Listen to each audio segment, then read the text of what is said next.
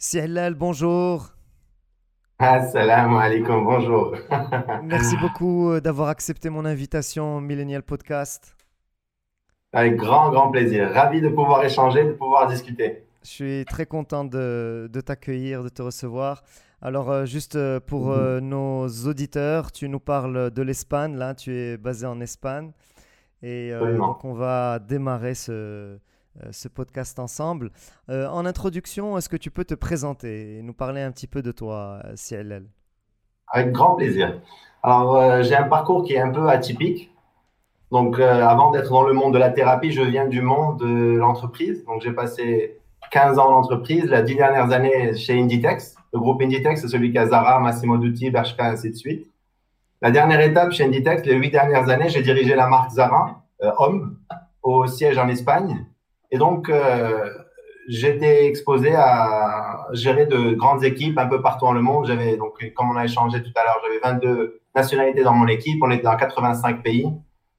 Et c'est là que j'ai commencé, si tu veux, à m'intéresser au monde de la psychologie, au monde de l'intelligence émotionnelle, au développement personnel, parce que j'avais des problématiques auxquelles je n'avais pas de réponse. Mhm. J'avais des problèmes, les gens venaient me solliciter pour des situations.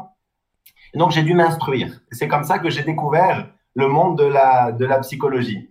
Et ma plus grande découverte, mon plus grand aha moment, c'était de m'apercevoir que, en fait, je savais rien sur moi-même. c'était mon, mon grand déclic. C'était que j'avais jamais rien appris sur moi-même. Et c'était vraiment une très grande euh, trouvaille ou découverte. Ensuite, ce qui s'est passé, c'est que j'avais la chance d'avoir un laboratoire vivant. Mhm.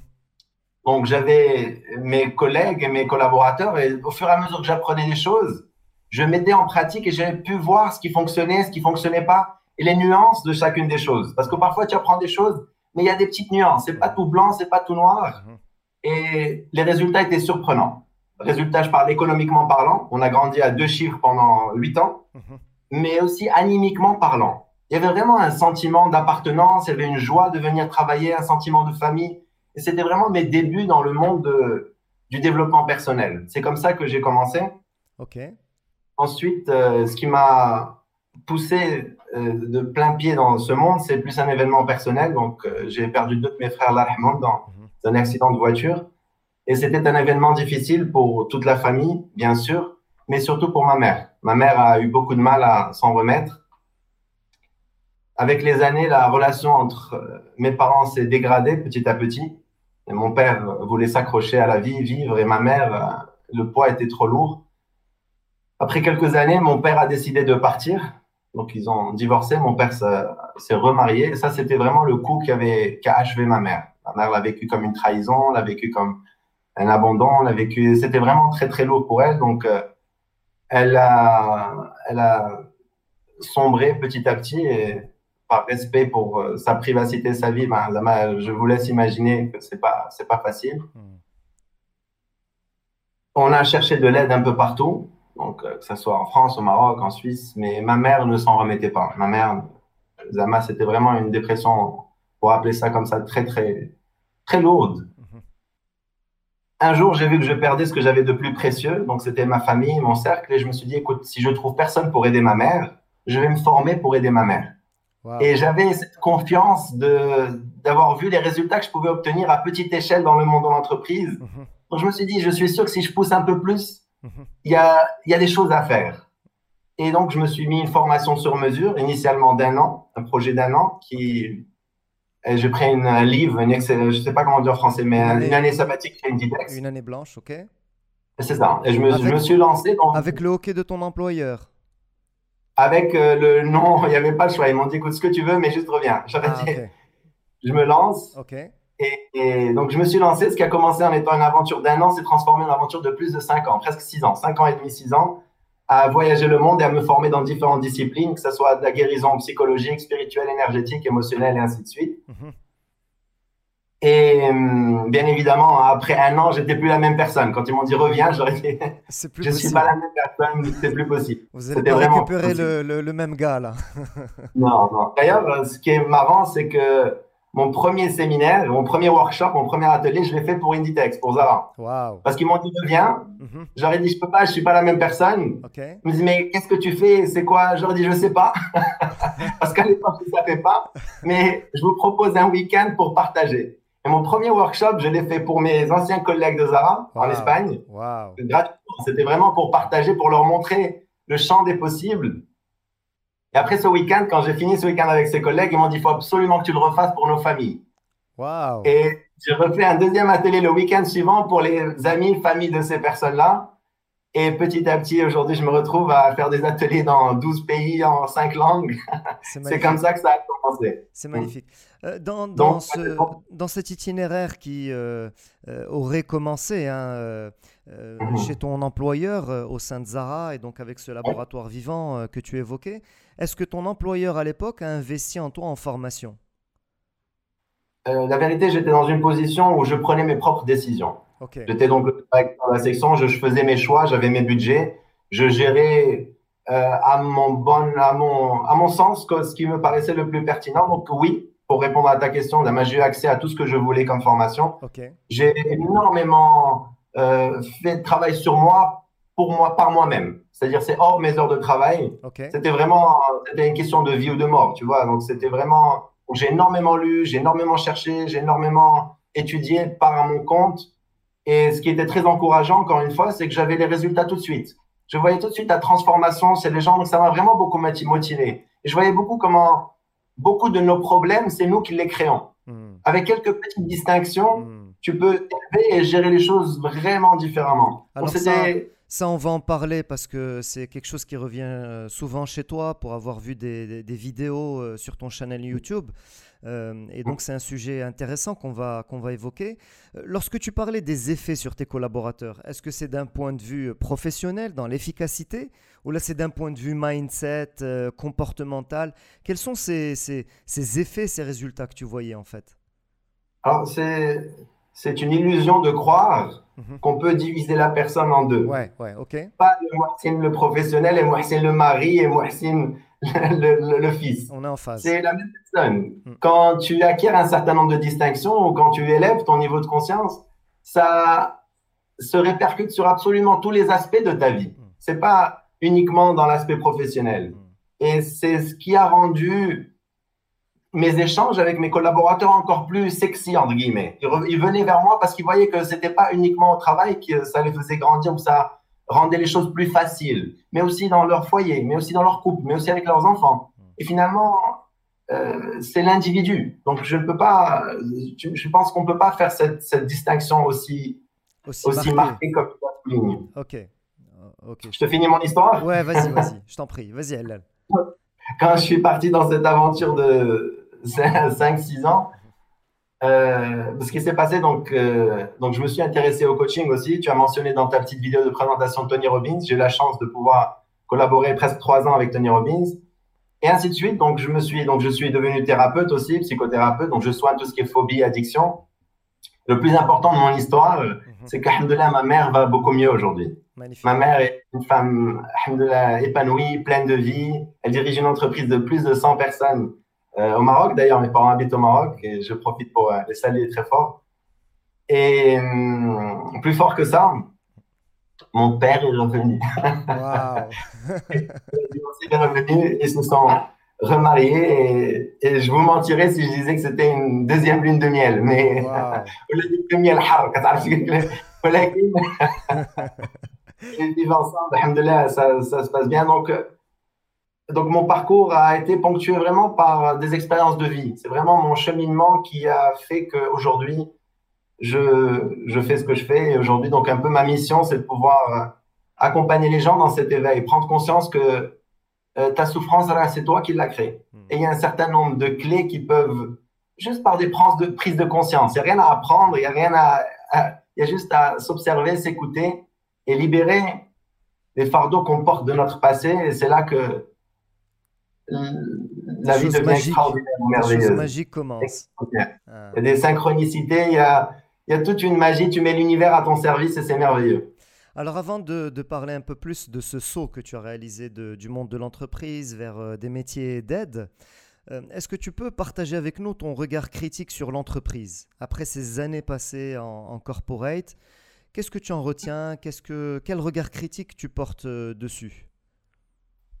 Ben, Je pense que l'entreprise est une des merveilles qu'a l'être humain. C'est de se regrouper ensemble autour d'un même objectif. Mhm. Je suis vraiment euh, très partisan d'un système social où on s'organise ensemble, on divise les tâches de travail pour accomplir une mission ensemble. Donc c'est beau dans son essence, c'est merveilleux. Mhm.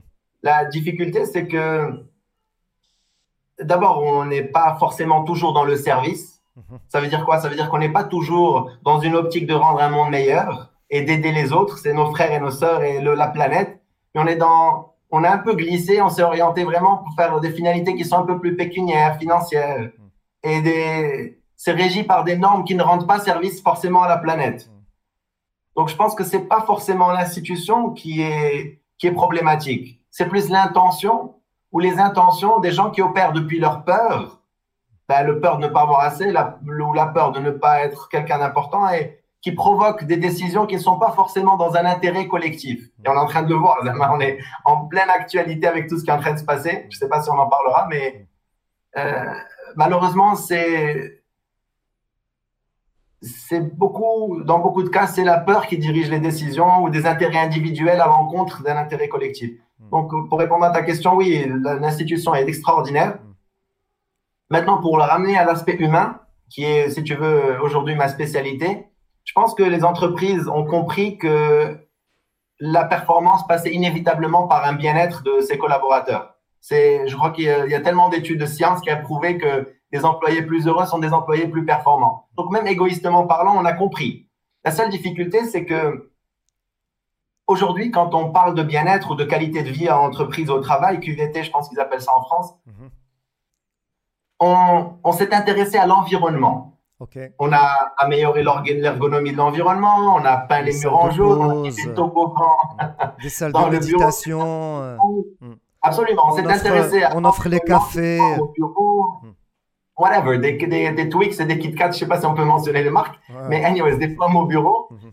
Et, on, a négligé l'essentiel, qui est l'individu. Parce que tu peux mettre des pommes au bureau, mais si l'individu n'est pas bien, c'est pas trois pommes ou c'est pas le fait que tu lui laves ses chemises qui va lui faire du bien. Je dis pas que c'est pas bien, hein, c'est merveilleux, c'est fantastique. Mhm. C'est un énorme progrès vers lequel on est en train de tendre. Maintenant, l'accent n'est pas mis sur l'essentiel qui est l'individu. Et c'est là un peu où je milite, si tu veux. Mhm. Et la bonne nouvelle, c'est qu'aujourd'hui, avec tout ce qui est en train de se passer, le télétravail euh, et tout ce qui est en train de, les changements qui sont en train de se produire dans le leadership, on est en train de voir que c'est indispensable et inévitable de passer par donner les moyens et les ressources à la personne pour faire son propre développement personnel. Hmm. Et parce qu'aujourd'hui, tu vas apprendre quelque chose, n'importe quoi.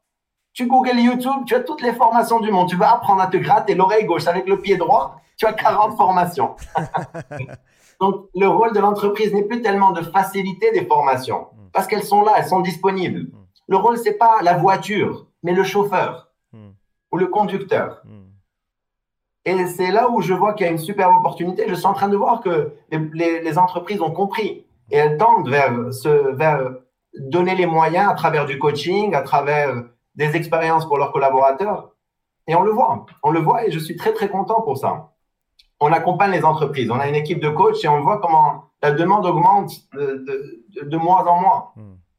Et l'impact sur l'entreprise est, là, c'est clair. Hmm. Parce que réellement, si tu, si tu y penses, euh, tout le monde pense que son travail est stressant. Tu demandes au PDG, hmm. il est stressé. Tu demandes au financier, il est stressé. Tu demandes à IT, il est stressé. Tu demandes à la personne qui fait le ménage, elle est stressée. Donc clairement, c'est pas la nature de la tâche ou le poids de la responsabilité qui génère ce stress. Mais c'est une incapacité à te gérer toi-même. C'est une, incompréhension que tu as de ton propre mécanisme. Ça a du sens ce que je suis en train de te dire? Ouais, tout à fait, bien sûr. Donc il y a vraiment un déclic qui est en train de se produire. Hmm. Et aujourd'hui, avec les nouvelles problématiques que sont en train de vivre les entreprises, ils sont en train d'intégrer de nouveaux talents.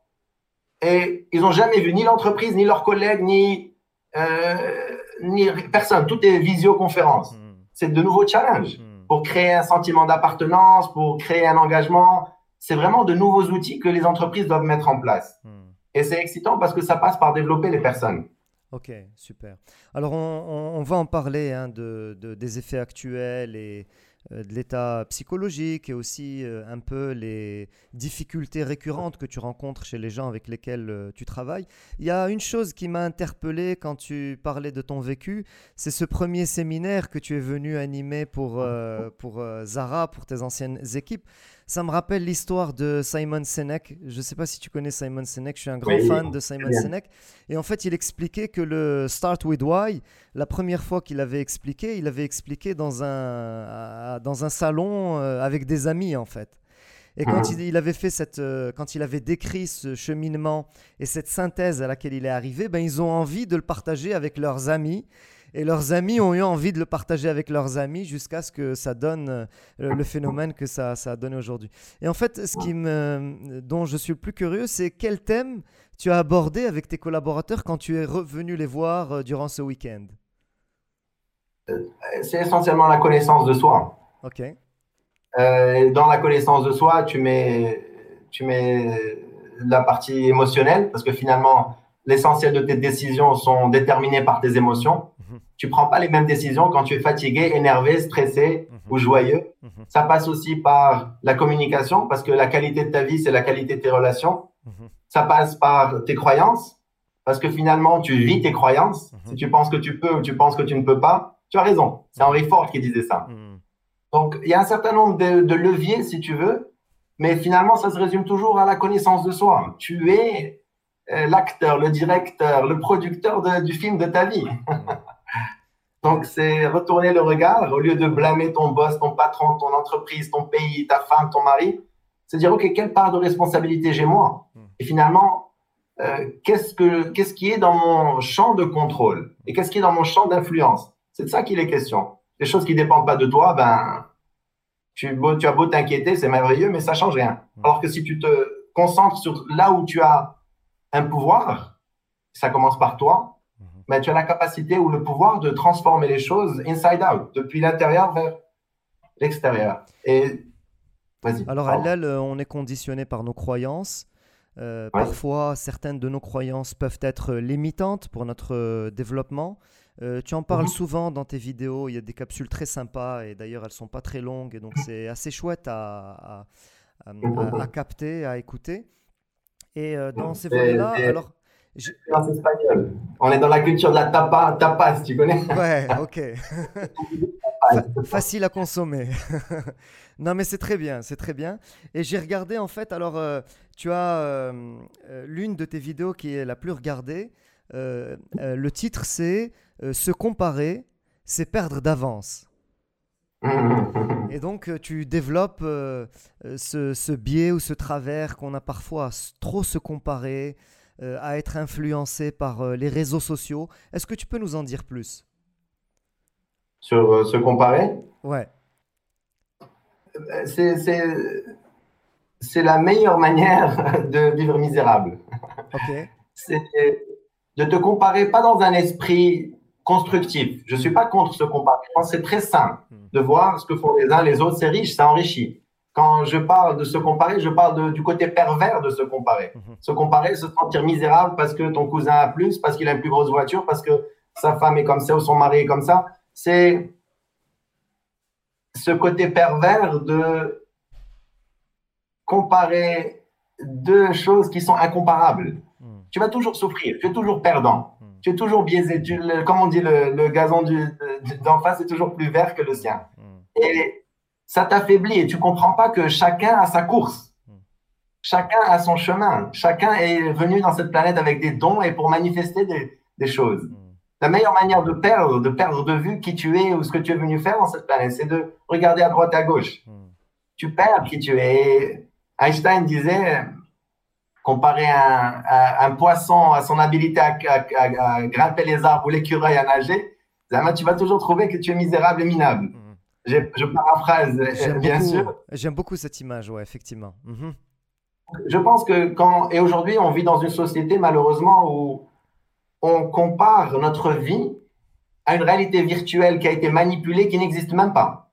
Que ce soit notre physique, tout le monde des images de mannequins qui sont extraordinaires, tout est retouché par Photoshop ils te montrent des images d'endroits, de, d'endroits, de lieux, de plages paradisiaques, sable blanc. Ça n'existe même pas, c'est retouché. Ce qu'il faut comprendre aussi, c'est que ton niveau de satisfaction dans ta vie mhm. est directement lié à tes attentes ou ton modèle du monde. Mhm. Quand on crée des attentes qui ne sont pas raisonnables, c'est contre ça que tu te compares. Mhm. Et automatiquement, tu vas toujours être perdant. La formule du bonheur, elle est très simple. C'est à chaque fois que ta réalité correspond à ton modèle du monde, tu es. À chaque fois que ta réalité ne correspond pas à ton modèle du monde, hein. si tu penses que tu dois peser 60 kilos, tu pèses 80, hein. Si tu penses que tu dois gagner des millions et tu ne gagnes pas des millions, hein. si tu penses que euh, ta femme, ça doit être Claudia Schiffer et c'est. Euh, je suis vieux. Maintenant, ce serait Jennifer Lopez aujourd'hui, là. Et tu pas Donc, ce qui se passe aujourd'hui, c'est que on se compare à des réalités qui n'existent pas forcément, qui ne sont pas vraies ou qui sont une sélection, un filtre. Hmm. Tu vois les réseaux sociaux, Instagram et tout, ben, c'est un filtre des meilleurs moments de la vie de quelqu'un que tu compares contre toute ta vie. Donc automatiquement, ben, ça provoque une certaine frustration, un malaise, une impuissance, parce que parfois, souvent, et surtout par rapport dans le, cercle des jeunes et moins jeunes, tu as l'impression que c'est inaccessible. Donc ça provoque un certain, euh, une certaine souffrance parce que tu te dis ah je vais jamais y arriver, je vais ça commence à provoquer des pensées qui sont vraiment néfastes. Et d'ailleurs ah, on le voit pardon Ellal, dans certains pays aux États-Unis un nombre de, de, suicides auprès des plus jeunes, auprès des adolescents qui augmente. Hmm. Bien sûr. Hmm. Donc, euh, donc se comparer, oui, si c'est pour s'inspirer, si c'est pour partager, si c'est pour se soutenir, se comparer pour euh, mesurer ta valeur ou mesurer ton niveau de réussite ou de succès dans ta vie, c'est là que c'est un piège euh, auquel tu vas toujours sortir perdant. Parce qu'il y a un biais dans ta perception. Tu ne compares pas des choses qui sont comparables. J'ai beaucoup aimé l'image que tu as utilisée et j'en profite pour la citer. Euh, c'est celle du jogger. Tu es, en train de, tu es en train de courir et à un moment tu vois un jogger qui passe à côté de toi euh, à plus vite allure que la tienne et tu te dis waouh, c'est c'est le champion de la région et tu avances quelques mètres et tu le retrouves peut-être en train de marcher ou là il s'est arrêté et, toi tu continues à ah. ce moment-là. Donc euh, j'ai trouvé l'image très sympa euh, euh, dans ce. Parce que tu es un coureur. Ceux qui courent pas, ils n'ont pas compris. pas forcément, mais j'aime bien l'activité physique par contre. D'accord. Ok, super. Alors, je sais que tu travailles beaucoup, vous travaillez beaucoup avec les entreprises, donc tu disais aussi que le, les besoins en termes de coaching, d'accompagnement augmentent.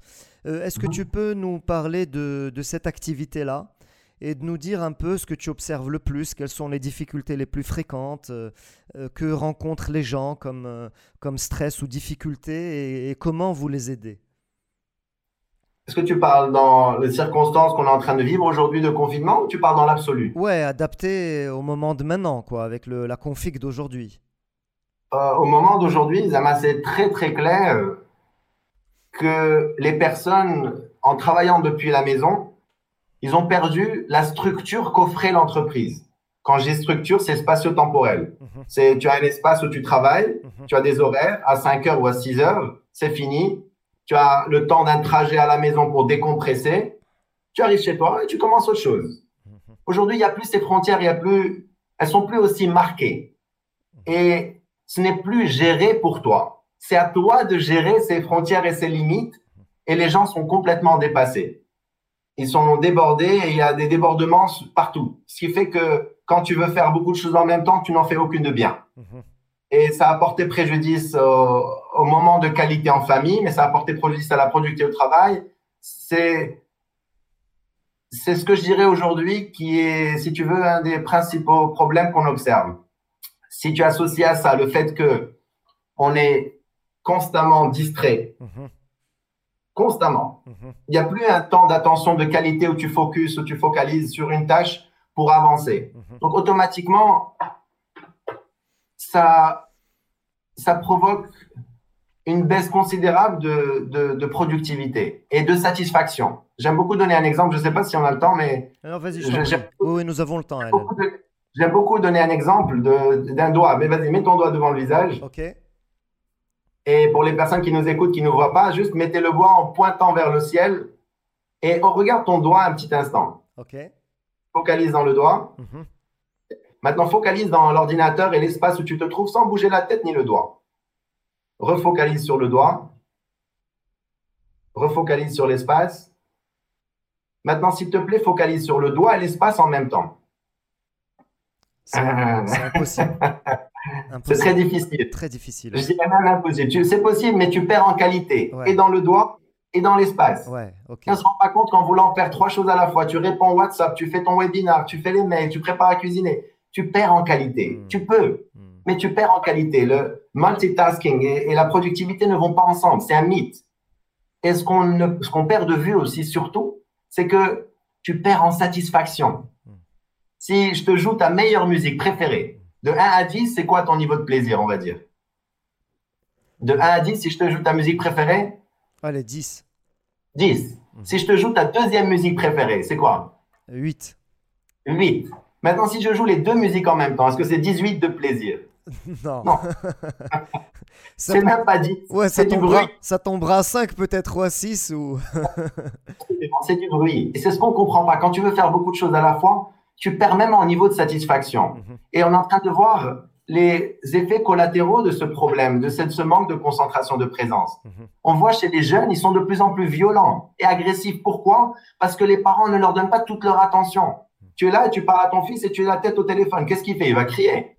Pourquoi? Parce qu'il a besoin de plus d'attention. Et c'est vraiment un fléau qu'on est en train de, de, voir. Pour moi, le plus grand fléau d'aujourd'hui, c'est un manque de présence.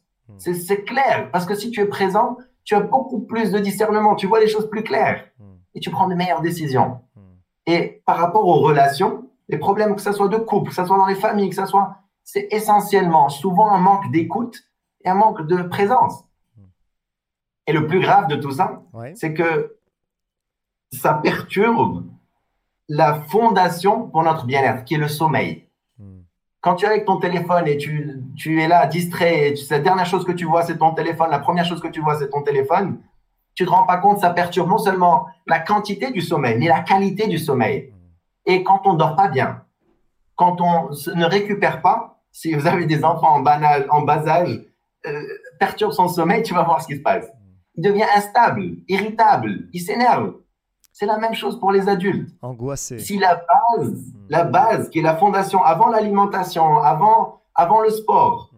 de ton bien-être, c'est le sommeil. Tu ne le respectes pas, tu ne le soignes pas, inévitablement tu vas être instable. Hmm. Et ça va perturber toutes tes décisions, toute ta journée, tes relations. On ne se rend pas compte que c'est vraiment la base. Malheureusement, quand tu vois les écrans avant de dormir, tu stresses ton organisme. Et le problème aussi, quand la première chose que tu fais le matin, c'est voir ton téléphone, tu éduques ton cerveau à un stress de bon matin. Donc, avant même de bien dormir, ton cerveau anticipe le stress que tu vas lui infliger au réveil. Et donc, il est stressé. Tu ne dors pas de la même manière. Et bien évidemment, bah, écoute, euh, la suite, euh, elle est claire. Euh, ça, effectivement, c'est un point très important. Moi, je le sens dans ma vie. Euh, les mobiles sont des appareils qui sont euh, hyper addictifs. Euh, et donc, moi, personnellement, quand je m'oublie, ça peut me plomber une journée de travail parce que c'est très c'est perturbant en fait de, d'y aller souvent. donc moi, les, dernières résolutions que j'ai prises, c'est vraiment je, je ne le mets plus à portée de vue. Ça veut dire que je l'enferme dans mon caisson. Quand je veux être productif pendant une matinée, une demi-journée, je vais l'enfermer dans un caisson pour pouvoir mettre toute mon attention dans mon travail ou dans les choses que je veux réaliser. Et on sait qu'il y a des études qui sont sorties sur ça, ça fait baisser le, le, niveau de concentration des gens, etc. Mais est-ce que ça, est-ce que les employeurs en sont conscients? Et est-ce qu'il y a des, des demandes dans ce sens aujourd'hui? Et notamment pour pouvoir corriger la concentration et l'attention des gens. Je ne suis pas sûr qu'on on en parle assez, qu'il y ait des, qu'on fasse des choses suffisantes sur ça. Je ne sais pas ce que tu en penses. À mon sens, on n'en parle pas assez. Mhm. Évidemment, on n'en parle pas assez. C'est, si tu veux, ça fait partie de mon combat et parfois, euh, je me répète et je me répète et je me répète parce que je vois que tu as beau le dire, comme tu dis, c'est addictif, ça a été conçu pour nous rendre addict, mhm. ça nous permet de nous évader, nous évader parce qu'on ne fait pas face aux vrais problèmes quand je suis distrait, au lieu d'aller voir la situation que j'ai avec mon partenaire ou mon couple ou mon enfant, ben écoute, je me suis évadé. Donc c'est c'est vraiment une drogue pour regarder ailleurs. Donc c'est très difficile de dire à quelqu'un de laisser tomber, de laisser de côté. Maintenant, c'est certain que les niveaux de performance sont affectés. Tu l'as dit, j'apprécie beaucoup ton exemple. Quand tu l'enfermes et tu te concentres dans une seule chose, les progrès sont extraordinaires. Mm. C'est le secret pour manifester tes rêves, c'est d'avoir des temps de concentration. Et je ne suis pas en train de parler de 24 heures. Je suis en train de parler de une heure et demie par jour, une heure et demie par jour. Fais rien d'autre. Enlève toutes les distractions, enlève les mails, les WhatsApp et fais une seule chose qui va te permettre d'avancer dans ton projet ou dans whatever, you, dans la chose que tu es en train de poursuivre. Une heure et demie par jour. C'est extraordinaire les résultats que tu vas obtenir et c'est extraordinaire la joie et la satisfaction que tu vas ressentir parce qu'ils sont liés. Quand tu t'exprimes, quand tu crées quelque chose, automatiquement tu as une satisfaction. Et aujourd'hui, je vois beaucoup de personnes qui, à leur mot, me disent Allez, j'ai tout pour être heureux. Et je ne suis pas heureux. J'ai tout. Et je ne suis pas heureux. Ils ne se rendent pas compte qu'il leur manque le plus fondamental, c'est de la qualité de présence. Ils ne sont pas là. Ils ne sont pas là pour eux-mêmes. Et c'est aussi simple que passer plus de temps dans la nature. Vraiment, utiliser la technologie et pas laisser la technologie t'utiliser. C'est un peu ça la nuance. Et donc, c'est quoi C'est quoi C'est euh, euh, se donner des temps d'utilisation de chaque chose. C'est me dire, je vais pas toucher à mon mobile, par exemple, de telle heure à telle heure. Ou comment on pourrait le transposer euh, dans un dans un day to day? Je pense que chacun a ses réponses pour mhm. commencer. Mhm. Parce que vraiment, chacun doit faire son propre bilan et euh, s'ils écoutent ton podcast et ils ont un minimum d'intelligence pour se dire, écoute, qu'est-ce qui est raisonnable dans mon cas de figure? Mhm. Être sincère avec soi. Ce qui est certain, certain, certain, certain, c'est une heure avant ou deux heures avant de dormir et deux heures après le réveil. Ça, c'est certain parce que c'est physiologique. C'est pas une question de performance, c'est une question de la voiture, elle ne perd pas de la bonne, de la meilleure manière. Quand je dis voiture, ça veut dire je fais référence à la personne. L'idéal, c'est aussi euh, pendant les repas tu n'es pas présent. Donc, tu manges plus, tu manges moins bien, tu manges mal. Euh, automatiquement, si la maintenance des, aspects basiques ne se fait pas correctement, euh, il y a des troubles de santé mentale, il y a des troubles. Le sommeil, concrètement, c'est, ça a été de prouver que c'est un des principaux facteurs pour ce qui, tout ce qui est Alzheimer. Il y a énormément d'études autour de ça. je ne suis pas d'inventer quoi que ce soit. Tout à fait, oui. Heureusement, on ne fait pas autant de bruit autour de tout ça. Hmm. Donc, pour moi, oui, c'est essentiellement bloquer du temps sans distraction et surtout pas dans la même pièce parce que c'est devenu un ancrage. Ouais. Le téléphone, même si tu le retournes, je déjeunais l'autre jour avec des gens, uh-huh. c'est la première fois que j'avais vu ça. Qu'est-ce qu'ils mettent? Mettre le téléphone sous l'assiette du pain. Ok. Pour ne pas voir le téléphone, mais s'il y a une urgence, ils le voient. Hmm. Ah ouais. et, c'est marrant parce que j'avais jamais vu ça. Il me dit oui, moi je veux pas voir le téléphone, mhm. mais s'il y a une lumière, je veux savoir s'il y a une urgence. Hmm. Et le mettait sous l'assiette de, du repas. Ça revient au même. Et je, ça revient même parce que tu es conditionné, tu regardes, tu, n'es pas présent. Il tu faut... perturbes. C'est la distraction, encore une fois. Là, il faudrait le laisser plutôt dans la voiture ou le laisser à la maison, le temps de ce repas avec ses amis ou avec, euh, avec la famille ou euh, un repas professionnel et avoir cette qualité de présence que tu cites, être euh, dans le moment présent et profiter de cet instant. je pense que tu vas écouter surtout ce qui ne se dit pas. Hmm. On pense que dans les conversations, c'est beaucoup ce qu'on dit et c'est important ce qu'on dit. Mais il y a beaucoup de choses qu'on ne dit pas et qui sont perceptibles que si tu es suffisamment présent. Hmm. Et automatiquement, tu vas percevoir des choses. Donc automatiquement, tu vas être beaucoup plus détailliste avec ton partenaire parce que tu as entendu que ça lui ferait trop plaisir ça aussi. Mais tu as perdu cette information si tu es distrait. Hmm. Et je n'ai pas de réponse miracle. À chacun de se gérer. Par contre, là où je suis euh, très clair, si tu n'y arrives pas, cherche de l'aide. Hmm. On a des thérapeutes, on a des coachs qui peuvent t'aider parce que c'est vraiment une addiction. Hmm. Et on a du mal à s'admettre que c'est une addiction. On se raconte des histoires. Non, c'est pas le moment. Maintenant, j'ai un pic de travail, j'en ai besoin. Ah non, s'il se passe une urgence. Et en fait, tu te racontes des centaines d'histoires et ça t'empêche de voir en face la réalité que tu es vraiment addict. Hmm. Et c'est OK. Il y a des addictions de tout type.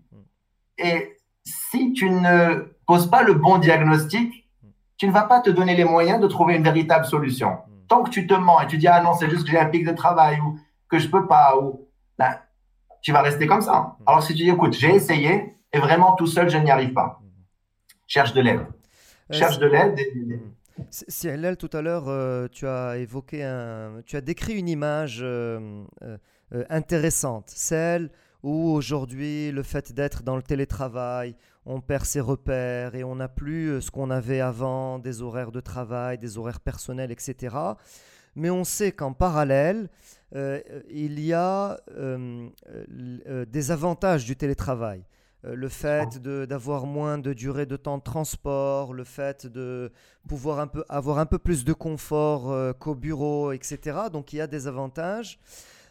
comment tu contrebalances les deux? Comment Comment les deux, avec les gens avec lesquels tu travailles et qui viennent euh, euh, te demander de l'accompagnement, euh, quel résultat ça donne entre les deux?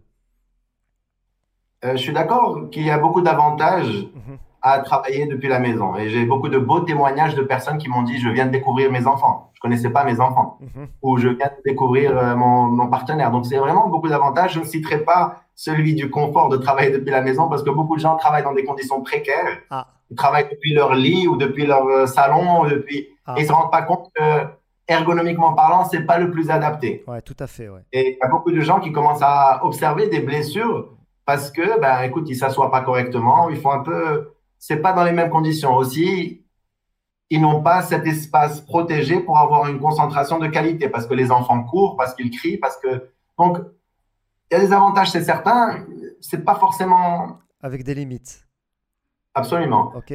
Est-ce que tu peux me répéter ta question, s'il te plaît? En fait, comme ça, je suis euh, euh, L'idée, c'est laquelle? C'est euh, tu décrivais ce que, ce que cette situation que nous vivons, le, comment elle a déstabilisé les gens, comment elle a déstabilisé les individus.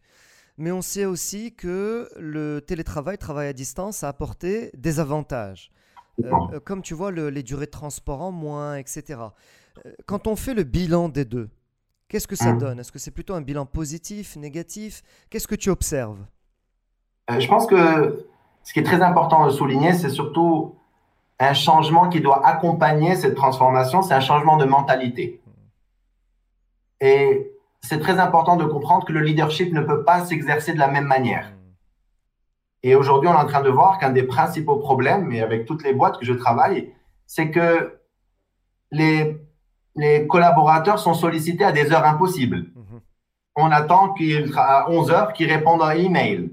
On, on, envoie un mail à, un samedi dimanche et on s'attend que la personne réponde. Et le collaborateur lui-même prend cette pression sur le dos. Il a très peur parce que X, Y, Z, et on peut en reparler. Et donc, il se laisse prendre au piège et lui-même habitue son leader ou son manager à recevoir des réponses. Donc le manager se dit, bah, écoute, ça doit être OK, je continue. Il y a vraiment un problème de calibrage qui doit s'opérer et ça passe par des conversations sincères. Il y a, on a besoin de plus d'authenticité et plus de confiance pour pouvoir dire, écoute, j'ai trois enfants à la maison, je, ne peux pas, c'est, matériellement, humainement, c'est impossible. Parfois, on a peur d'avoir ces conversations. Aussi, ce qu'il faut savoir, c'est que le leadership doit évoluer d'un leadership qui est plus dans le contrôle, on va dire, à plus dans la confiance. Tu peux plus être derrière et en train de voir ce que tu fais, ce que tu fais pas. Et je suis vraiment content parce que ça suppose une évolution des mentalités. Maintenant, la partie que je regrette, si tu veux, de cette situation de travail à distance, c'est toute la partie informelle. On est des créatures sociales et quand tu es dans le site du travail, ben écoute, tu vas à la machine du café, tu échanges, tu prends un ascenseur, tu rencontres quelqu'un, tu stationnes, tu rencontres quelqu'un d'autre ou tu prends le métro, whatever, tu rencontres quelqu'un. Il y a toutes ces interactions qui créent un sentiment d'appartenance, qui créent euh, un rapprochement. Et c'est dans l'informel souvent que les meilleures informations, les meilleurs échanges ont lieu. Et on a perdu par cette distance cet aspect qu'il faut absolument retrouver parce que ce qui va faire que tu vas te donner un max pour un, projet, une mission, une vision, une entreprise. C'est que tu y crois, c'est que tu adhères, c'est que tu sens que ça t'appartient. Et c'est cette partie que je pense aujourd'hui fait un peu défaut. Mhm. J'ai la chance de travailler avec les plus grosses boîtes, donc ils ont énormément de moyens et c'est des conversations qui sont en train de se produire. Mhm. Mais je pense que c'est pas la réalité de toutes les entreprises. Donc, il y a les cafés, il y a les challenges virtuels, visio café. Il y a un certain nombre de choses qui se font. D'ailleurs, on propose des programmes expérientiels à distance pour rapprocher les gens, pour intégrer les nouveaux, les nouveaux membres de l'équipe. Mhm. Et je pense que là, il y a un champ qu'on va devoir euh, explorer, découvrir et, et, créer ensemble. Mhm. Et encore une fois, je pense que c'est une responsabilité individuelle. Chacun doit assumer sa responsabilité individuelle. C'est pas c'est pas à l'employeur de te donner du travail et ciao. Mhm. C'est pas au manager de gérer l'équipe et ciao. Non, chacun ça appartient à tout le monde et à tous c'est notre projet. On mange tous de ce projet, on est tous de ce projet. je pense que c'est très important que les collaborateurs aussi assument une certaine responsabilité individuelle. C'est trop facile de dire ah mon manager il fait pas ça, il m'appelle pas. C'est trop trop facile et surtout ça va porter préjudice à l'ensemble. Si l'ensemble va pas bien, là c'est toi le premier qui va pas aller bien. Donc je pense que chacun doit se voir dans le miroir, chacun doit assumer sa part de responsabilité, que ce soit les managers dans un nouveau style de leadership, que ce soit les collaborateurs dans un nouveau style de confiance et d'expression, tu dois partager ta réalité. Tu peux pas te taire que tu as trois enfants à charge qui vont pas à l'école et tu as et tu dors plus et c'est pas possible. Si tu fais semblant, un, tôt ou tard, comme on dit en anglais, you're gonna drop the ball. Ça, tu vas faire euh, l'équivalent, je sais pas ce que ce serait en français, mais tu vas trébucher. Hmm. Et quand tu trébuches ou quand tu fais une erreur parce que tu es fatigué, parce que tu es surmené, parce que tu n'es plus motivé, ça va pénaliser tout le monde. C'est une synergie quand vous travaillez en équipe.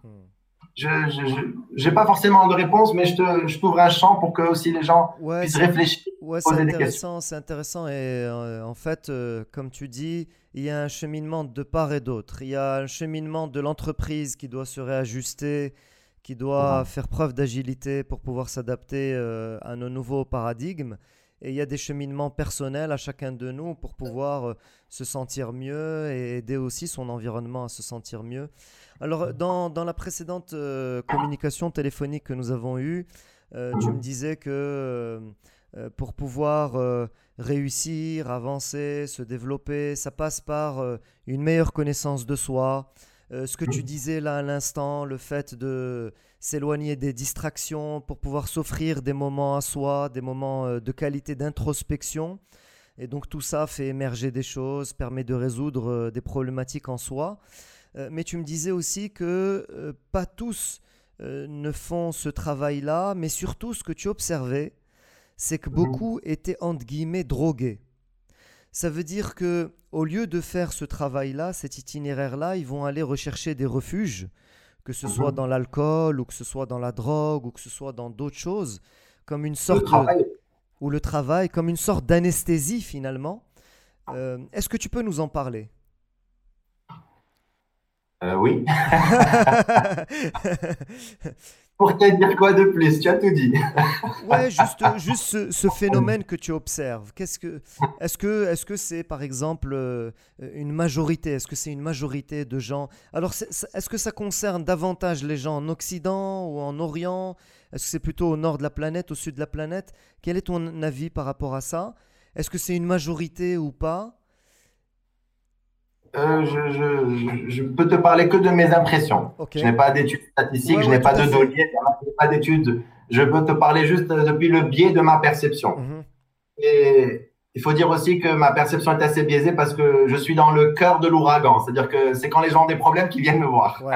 quand les gens n'ont pas de problème, je ne les vois pas. Donc automatiquement, j'ai j'ai un échantillon, j'ai une population avec qui je travaille qui est forcément qui se prête plus à ce que je vais développer. Ok. Euh, effectivement, le fond du problème, mhm. c'est que quand on va pas bien, mhm. ou quand on se sent pas bien, on n'a pas cette éducation, cette présence d'esprit de retourner le regard vers l'intérieur. Mhm. Et ce qu'on fait, c'est que la première chose que tu trouves face à toi, tu la blâmes. Tu blâmes ton patron, ta femme, ton mari, ton travail, ton pays, la vie. Mhm. Et en fait, tu te rends pas compte que cette chose que tu blâmes, c'est juste un doigt qui est venu appuyer sur ta blessure. Tu portes une petite blessure d'enfance, une petite blessure de... Je ne vais pas trop rentrer dans les détails, mais tu portes une petite blessure en toi. Mhm. Et cette chose que tu blâmes est juste venu mettre le doigt sur cette blessure. Tu dis, ah, mon patron, il est... et tu repousses le doigt. Le problème, c'est pas le doigt problème, c'est ta blessure. Donc, beaucoup de personnes, au lieu d'avoir une approche de dire, OK, qu'est-ce que ça a réveillé en moi? Qu'est-ce qui m'appartient? Qu'est-ce qu'est-ce qui qu'est-ce que ça a remué en moi? Qu'est-ce que ça me rappelle de mon enfance ou qu'est-ce que ça me rappelle de mon histoire ou qu'est-ce que qu'est-ce que ça réveille comme insécurité? On est là à repousser et se réfugier soit dans des scénarios de vie qui ne vont pas frotter nos blessures. Mhm. Je peux te raconter une anecdote d'une personne qui, par exemple, mhm. quand elle avait 10 ans, 10, 11 ans, elle a pris la parole dans un cours en classe. Ses, ses, camarades se sont foutus de sa gueule. Ce jour, ça lui a provoqué un petit traumatisme. Mhm. Et elle a pris peur de parler devant les gens. Elle a choisi une carrière en informatique parce que ça, c'était que des ordinateurs, il n'y avait pas d'être humain. Mhm. Le problème, c'est qu'elle était intègre et mhm. quelqu'un de très bien. Donc, très vite, quand elle a commencé à travailler, après un ou deux ans, on lui proposait un poste de responsable. Dès qu'elle devait gérer des gens, ça réveillait sa blessure. Et elle boycottait sa carrière. Et elle est venue après quatre entreprises. C'était la quatrième fois qu'elle passait deux ans et qu'elle boycottait. et elle fuyait sa blessure. Hmm. Et bien sûr, c'est des mécanismes qui ne sont pas toujours conscients. Une fois que tu l'articules, c'est évident. Hmm. Mais sur le moment, juste, c'est des ressentis et tu te dis, ah, je peux pas. On a simplement soigné sa petite blessure. Et ce qui est merveilleux aujourd'hui, c'est que la, la, la psychologie a énormément évolué il y a énormément d'approches, de la même manière que la technologie a évolué, qui sont beaucoup plus efficaces et plus rapides. On a soulagé sa blessure. Elle s'est aperçue qu'elle a toujours voulu faire autre chose. Mais parce qu'elle avait peur de ressentir sa blessure, ben, elle a choisi informatique. Elle s'est reconvertie. Elle a, et c'est juste euh, hmm. extraordinaire ce, qu'elle a, ce qui est devenu possible pour elle une fois qu'elle s'était libérée de cette petite blessure. C'est la même chose pour beaucoup de personnes qui se réfugient, qui s'anesthésient. Ils sont pas bien, et au lieu de regarder vers l'intérieur, ils préfèrent anesthésier leur douleur hmm. par le travail. Il y a des gens qui se surmènent au travail parce qu'ils sentent qu'ils ne sont pas assez et ils veulent prouver. Il y en a par la quête de l'argent, il y en a par les relations, il y en a par les drogues. Ça peut prendre énormément de formes. Il y, a pas, il y en a qui par l'alimentation, qui mangent. Euh, on échangeait l'autre jour et je te disais que je préfère te laisser continuer. J'allais ouvrir un nouveau sentier, je préfère te laisser conduire la conversation. Euh, alors, euh, je suis curieux d'une chose, euh, Tu as, quand tu as switché vers les métiers d'aide, tu t'es orienté vers le coaching et à un moment, tu as décidé de franchir le pas vers la thérapie. Pourquoi? Mhm. Alors, je te remercie de la question. Alors, je me suis je me suis aperçu que le coaching, bien qu'il soit extraordinaire, et je défends beaucoup les approches de coaching, le coaching a ses limites. Dans le sens où le coaching va t'accompagner, tu as une situation dans laquelle tu te trouves, tu veux atteindre un objectif, ben, je vais t'accompagner, je vais te donner un certain nombre d'outils, je vais t'aider à avoir le bon état d'esprit pour atteindre ton objectif. La limite du coaching, c'est qu'il y a un certain nombre de choses dans notre vie qui viennent d'un espace beaucoup plus profond. Tu fais des choses comme l'exemple de cette fille euh, que je t'ai dit, c'était bien plus profond. C'était pas qu'un coaching pour euh, qu'elle soit bon manager. Ça l'avait rien réglé, ça l'a frustré davantage. Il y a des aspects qui sont beaucoup plus profonds et je l'ai très vite compris. J'étais dans une situation où j'avais peut-être euh, 8 euh, à 10 séances par jour pendant 2-3 ans. Donc, j'ai échangé avec énormément de personnes. J'ai commencé à voir des schémas et j'ai commencé à m'apercevoir qu'il y avait un moment où je n'étais plus capable d'aider. Il y avait une limite où si je m'amusais à traverser cette ligne, je faisais jouer aux apprentis sorciers et je faisais plus de mal que de bien. Je me suis aperçu que j'avais besoin de plus d'outils, de plus d'éléments pour pouvoir aider en profondeur. Le coaching, si tu veux, souvent, tu as une flamme d'allumer, une blessure. Tant que tu es dans le mouvement, tu sens pas cette flamme. Et tu es à la course de l'argent, tu es à la course des relations, tu es à la course de whatever. Le challenge, c'est qu'une fois que tu t'arrêtes, hmm. Ça décante, ah, tu ressens ta blessure. Et tu te remets à courir. Et tu es pris dans une course à vie. Hmm. Parce que, et tu crois qu'il faut que tu sois dans l'action pour être bien. Hmm. Si quand tu t'arrêtes, et cette situation de coronavirus a été un excellent scénario. Hmm. Tous les gens qui ont dû ralentir se sont aperçus que ça fait mal. Et c'est là qu'on a vu une explosion d'angoisse, d'anxiété. C'est pas que c'était pas là. C'est que on était dans l'action, dans la distraction. Ça a toujours été là. Il y a toujours eu ce trauma que tu avais avec ta, ta mère ou ton père ou avec ta première petite relation, ou avec ton premier échec, ou ça a toujours été là. Mais juste que tu étais dans l'action, l'activité, et tu ne sentais pas cette peur. Absolument. C'est comme quand tu, tu fais un trek dans la montagne ou quelque chose comme ça, tu marches, tant que tu marches, tu sens rien. Tu rentres le soir, tu te douches et tu sens toutes les égratignures. Dès que tu ralentis, c'est là que tout émerge. Et les gens, ou la majorité des personnes, n'ont pas cette éducation, on n'a pas cette compréhension de comment fonctionne notre psyché. Et ça fait que quand ça remonte, ça, fait peur. Il y a des gens qui me disent, moi, je suis quelqu'un d'optimiste, comment je peux me sentir triste? La triste, ça fait partie de la nature humaine. tu peux pas éviter triste. Il faut l'accueillir, il faut la comprendre. Et, et je pense que cette situation a rendu possible beaucoup de conversations qui étaient impensables avant parce que les gens étaient trop distraits. Tant que ça fait pas mal, ça t'intéresse pas. Et je vois qu'il y a beaucoup de gens qui s'orientent vers le développement personnel aujourd'hui parce qu'ils ont senti leur douleur. Et ils ont compris que c'était pas un nouveau sac ou une nouvelle voiture ou, un nouveau, une nouvelle coupe de cheveux qui allait leur régler le problème? C'était bien plus profond que ça. Et c'est pour ça que je suis très, très optimiste, on va dire. L'investissement sur soi. Mm-hmm. effectivement, j'ai découvert cette notion et qui me semble essentielle, euh, cette idée d'avoir euh, un budget annuel ou en tout cas un budget régulier pour investir en soi, soit en termes, mm. soit en thérapie, soit en coaching, soit en formation, soit euh, en voyage, mais qui est effectivement une, une, part qui est réservée à notre développement et, à un investissement sur soi. Et, cette, cette, idée, effectivement, est très, très intéressante. Euh, donc on parle... qui a rendu possible cet échange aujourd'hui. Ouais, tout à fait, ouais, tout à fait.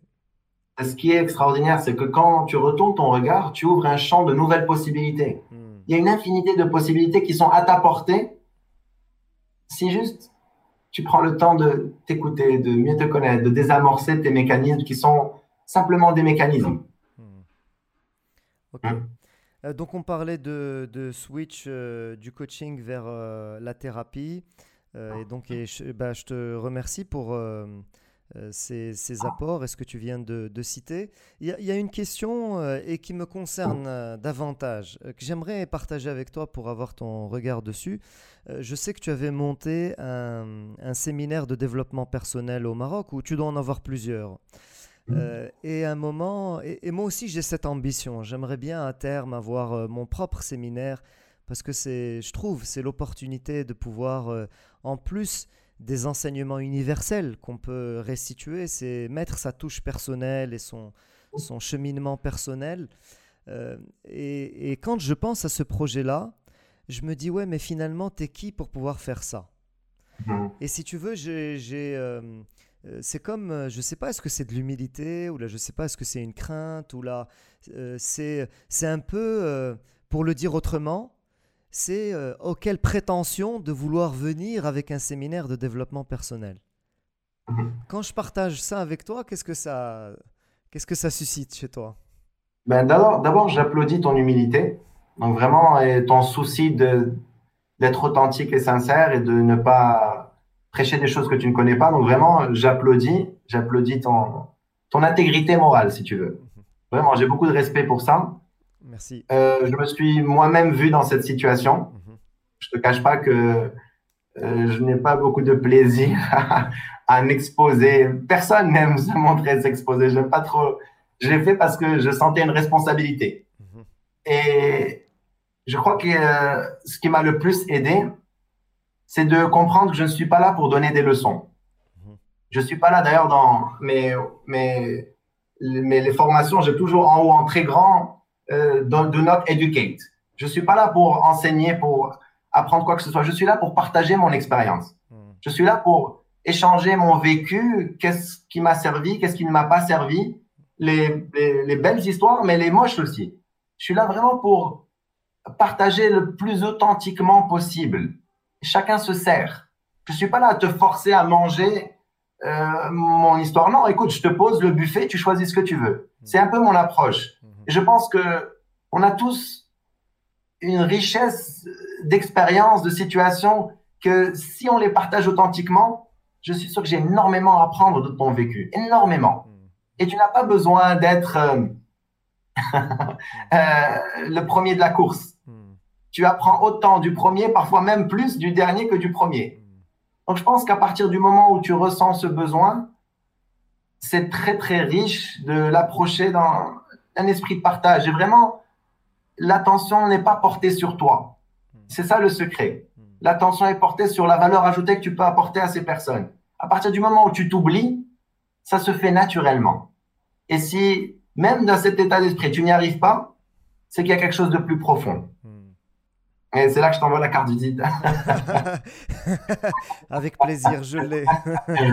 Donc vraiment, je t'encourage. Et au passage, j'encourage toutes les personnes qui nous écoutent, qui sentent qu'ils ont quelque chose à apporter. Hmm. Parce que vraiment, on en a besoin. On a besoin de personnes qui élèvent leur voix dans l'authenticité. C'est ça le seul truc qui parfois manque dans ces genres de séminaires. C'est des gens qui ont lu trois bouquins, qui n'ont pas réellement expérimenté ou vécu, qui donnent des leçons. Hmm. Ça fait un monde en carton qui est partagé, des personnes qui ont ce monde en carton partagent un autre monde en carton. je pense que ton humilité me laisse penser que tu es en mesure de t'ouvrir et de montrer ta zone de lumière et ta zone d'ombre et de d'échanger. C'est comme ça que tu vas le plus grandir. J'ai beaucoup plus grandi quand j'ai commencé à partager avec les gens parce que plus tu donnes, plus tu reçois. C'est extraordinaire. Je ne sais pas si c'est une loi universelle de l'univers, mais plus tu partages authentiquement, plus tu donnes, plus tu t'investis et plus tu reçois parce que quelqu'un te dit quelque chose, parce que quelqu'un t'apporte quelque chose, parce que tu as vu chez quelqu'un autre chose. Hmm. Et on grandit tous ensemble. C'est comme ça que l'humanité s'est faite. Hmm. Si chacun garde pour soi, ben, si Einstein n'avait pas partagé ce qu'il a découvert, ou si anyone hmm. n'avait pas partagé, ben, on serait encore, euh, on serait encore dans des cavernes. Donc, je pense que c'est une responsabilité qu'on a les êtres humains. Et je pense que vraiment, je t'encourage, je t'invite et je te, je t'exhorte à, à lancer ton séminaire si c'est ce que tu sens que tu as besoin. Et tu sais ce qui m'a le plus encouragé, parce que j'animais des séminaires à l'étranger. Enfin, à l'étranger, parce que je te dis, parce que je sais que tu es au Maroc. Mhm. J'ai eu deux événements qui ont été mon déclic pour commencer au Maroc. Mhm. Parce que les gens me disaient, ah, Maroc, c'est pas le temps. Je te parle il y a 5-6 ans, ou peut-être même plus. Mhm. Ah, c'est trop tôt, les gens ne comprennent pas, les gens sont pas prêts, ils vont se foutre de ta gueule, whatever. J'étais à Casablanca dans un taxi rouge. Ça m'amuse parfois de monter dans les taxis. Et les, sièges en cuir, tu t'assois, ils sont. Tu connais Tu as l'impression de t'asseoir par terre. les sièges, je l'ai je ne sais pas comment c'est possible. Et figure-toi, la personne avait la radio allumée. Ok. elle écoutait un discours qui m'a surpris et qui m'a qui m'a choqué. J'étais choqué de l'influence de cette personne qui était influencée par ce discours qui était vraiment pas du tout constructif, pas du tout humaniste, pas du tout dans la fraternité, hmm. très séparatiste, très dans la division, très on est comme ça, ils sont comme ça, il faut. Je me dis mais mais, c'est normal que les gens, c'est normal qu'il y ait autant de violence. Hmm. Si c'est ce qu'on prêche, je me suis dit ok, c'est quoi son alternative? Et je me suis dit bah écoute, j'ai une part de responsabilité j'ai besoin d'apporter un autre discours pour les gens qui veulent voir autre chose. C'est comme ça que j'ai commencé mes vidéos. Je me suis lancé un challenge, je me suis dit, écoute, je vais parler parce que je veux apporter une autre voix, un autre son de cloche et donner une alternative. Si ce gars dans le taxi écoute ça, c'est peut-être qu'il n'a pas autre chose. Et c'est ce qui m'a poussé à me dire, il faut absolument élever la voix. Et c'est la raison pour laquelle je fais des vidéos aujourd'hui et que tous les jeudis, il y a une nouvelle vidéo, Inch'Allah, bientôt en Deliva. Bientôt en Delija. Dès que je, dès que je, dès que je gère mes circonstances personnelles, c'est la Delija à laquelle je vais m'attaquer. Super. Moi, ce que j'aime bien euh, dans la transmission, c'est que c'est un mhm. très beau vecteur et un très beau facteur d'apprentissage. Parce que c'est mhm. challengeant de, de, préparer une journée euh, de formation, une journée d'animation. Et ça favorise euh, l'apprentissage, en fait, le développement de soi aussi quand on est formateur ou coach ou, ou, euh, l'animateur bah, Ça t'expose. Ça t'expose, tu vois, ça t'expose euh, pour le bien et pour le mal. Il y a des choses que tu vas devoir affronter en toi-même ou tu vas découvrir en toi-même parce que tu as des gens qui te font miroir, tu vois. Et aussi, ce qui est très riche, quand tu travailles avec les groupes, tu vas retrouver une partie de ton histoire chez chacun des participants. Hmm. C'est merveilleux. C'est vraiment merveilleux. Hmm. Absolument. Hmm. Et c'est là que tu as une opportunité. Si évidemment tu es dans l'éveil, tu as une opportunité de retourner le regard, dire ah, qu'est-ce que ça réveille en moi? Et c'est là que tu as la possibilité de soigner et de libérer tellement de choses et te retrouver et channel whatever has to come through you. Alors on se rapproche là tranquillement vers euh, la fin de notre entretien, vers la fin de, de notre échange. Euh, comment tu te vois dans les prochaines années, Ellel Comment je me vois dans les prochaines années Tu parles de ma professionnellement ou là personnellement ou là? Open mic. Euh, j'ai énormément de, de, de, plaisir à vivre cette vie. Énormément de plaisir. Le parcours n'a pas été facile et on a, on a fait un highlight très, très par au-dessus de toutes les, situations difficiles que j'ai pu traverser. Il y en a beaucoup d'autres que je n'ai pas forcément mentionnées. Curieusement, j'ai encore, où j'ai, énormément de, encore une fois, de plaisir à vivre cette expérience. Je suis vraiment très, très excité. Évidemment, j'ai beaucoup de choses en cuisine qu'on prépare depuis des années, qu'on travaille, sur lesquelles on travaille avec, avec mon équipe pour pouvoir toucher encore plus de gens remuer encore plus de gens, éveiller encore plus de gens, aider encore plus de gens. Donc, euh, peut-être voir tout ça prendre forme, c'est quelque chose qui m'excite beaucoup. J'ai hum, un volet de famille qui m'excite beaucoup. Je suis à quelques semaines d'avoir mon deuxième petit garçon. Magnifique. Magnifique. Donc, euh, je suis, j'adore pouvoir vivre cette expérience de papa. Donc, c'est vraiment très enrichissant pour moi. Donc, très excité par cet aspect-là je suis très, très excité aussi par l'inconnu parce que je ne sais pas ce que, de quoi sera fait le lendemain, demain, tu vois. Je mets toute mon attention, toute mon énergie, tout mon amour dans ce que je fais et j'aime beaucoup le fait de ne pas savoir et la vie te surprend parfois. Il y a des choses, des rencontres, des, des situations. Donc, euh, comment je me vois? Je me vois, ben, écoute, dans une continuité de ce que je, j'ai commencé il y a quelques années avec plus de gens qui militent pour la même cause, plus de gens qui se responsabilisent de leur vie, plus de gens qui, qui comprennent que la paix dans la planète ou que l'humanité ne va être bien que quand chacun d'entre nous est bien, qu'on est tous connectés, que c'est vraiment chacun a une pièce du puzzle. J'ai beau être bien et je suis merveilleux, mais si mon frère n'est pas bien, je peux pas. Qu'être elle n'est pas, la, joie n'est pas complète. Hmm. Donc, quand on comprendra qu'on est tous connectés, on est tous unis, que mon bien-être ne va être complet que quand on est tous bien et qu'on ouvre nos cœurs les uns aux autres et on se tend les mains, c'est là que, c'est là que, c'est là qu'on va connaître le paradis. Et on y est peut-être déjà, jusque Et j'ai confiance avec toutes les crises qu'on est en train de vivre, avec toutes les situations, tous les scénarios de complot, de catastrophe tout ce qu'on est en train de voir, je pense que parfois il faut un mal pour qu'un bien émerge. Hmm. Donc, euh, même dans cette difficulté, je sens que si les gens prennent, assument leurs responsabilités, ben, il, y a, beaucoup de belles choses à venir et, je te dirai dans trois ans. Parce que tu, combien tu as dit? Trois ans, le cinq ans, je sais pas combien tu as dit. Ouais, euh, les prochaines années, pas forcément.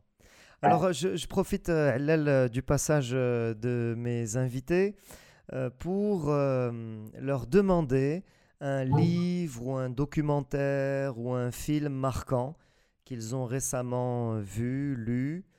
Euh, est-ce que tu as un livre ou un documentaire ou une quelconque source que tu aimerais partager et qui serait autour des choses que nous avons évoquées dans cet entretien?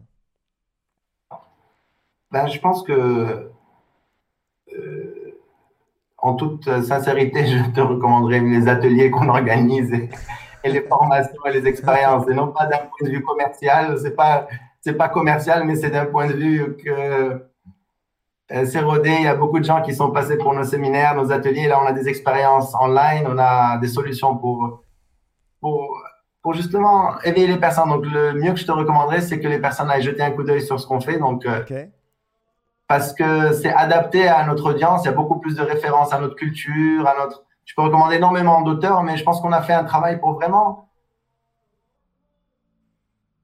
rendre tout ce qu'on partage assez digeste et assez adapté avec un kemoun, milha dienna ou le flufla dienna. Super. Donc, je te recommanderais sans aucun doute. Maintenant, pour ne pas limiter ma recommandation à, à ce qu'on fait, je te conseillerais peut-être Ben, le documentaire, le dernier documentaire qu'a lancé Netflix sur les réseaux sociaux et le téléphone, sans aucun doute, c'est, je pense, qu'un très, un très bon wake-up call. Social, Euh, ça- social, social dilemma. Yes. Je sais pas en français comment ils, appelaient- ils ont appelé ça. Ah, je sais pas non plus. Et ensuite, en termes d'ouvrage, ben, je peux t'envoyer une liste, Zama, qu'on conseille. D'ailleurs, on va tout mettre sur notre site web pour que ce soit accessible. Il y a énormément de choses. Juste commence. Juste commence. Et, et cherche. Je pense que la, la recherche de réponses fait partie de, de, de l'éveil. Tu vois, si on te la donne mâchée, c'est pas aussi bon que si C'est pas pareil. c'est pas pareil. Si tu cherches dans le grenier, tu trouves, et tu trouves le bouquin, tu le lis avec plus d'appétit que si je te le pose sur la table. Donc, je- Super, merci beaucoup euh, Célèle pour cet entretien et ce moment passé ensemble. Mm. Euh, je préfère te laisser le mot de la fin. Est-ce que tu as un dernier mot à partager avec moi et avec les gens qui vont nous regarder? un mot. Un mot. Ouais. Ça, j'ai compris, c'est ta signature. ok, super. Merci beaucoup Célèle et à très bientôt, Inch'Allah. Merci, merci beaucoup.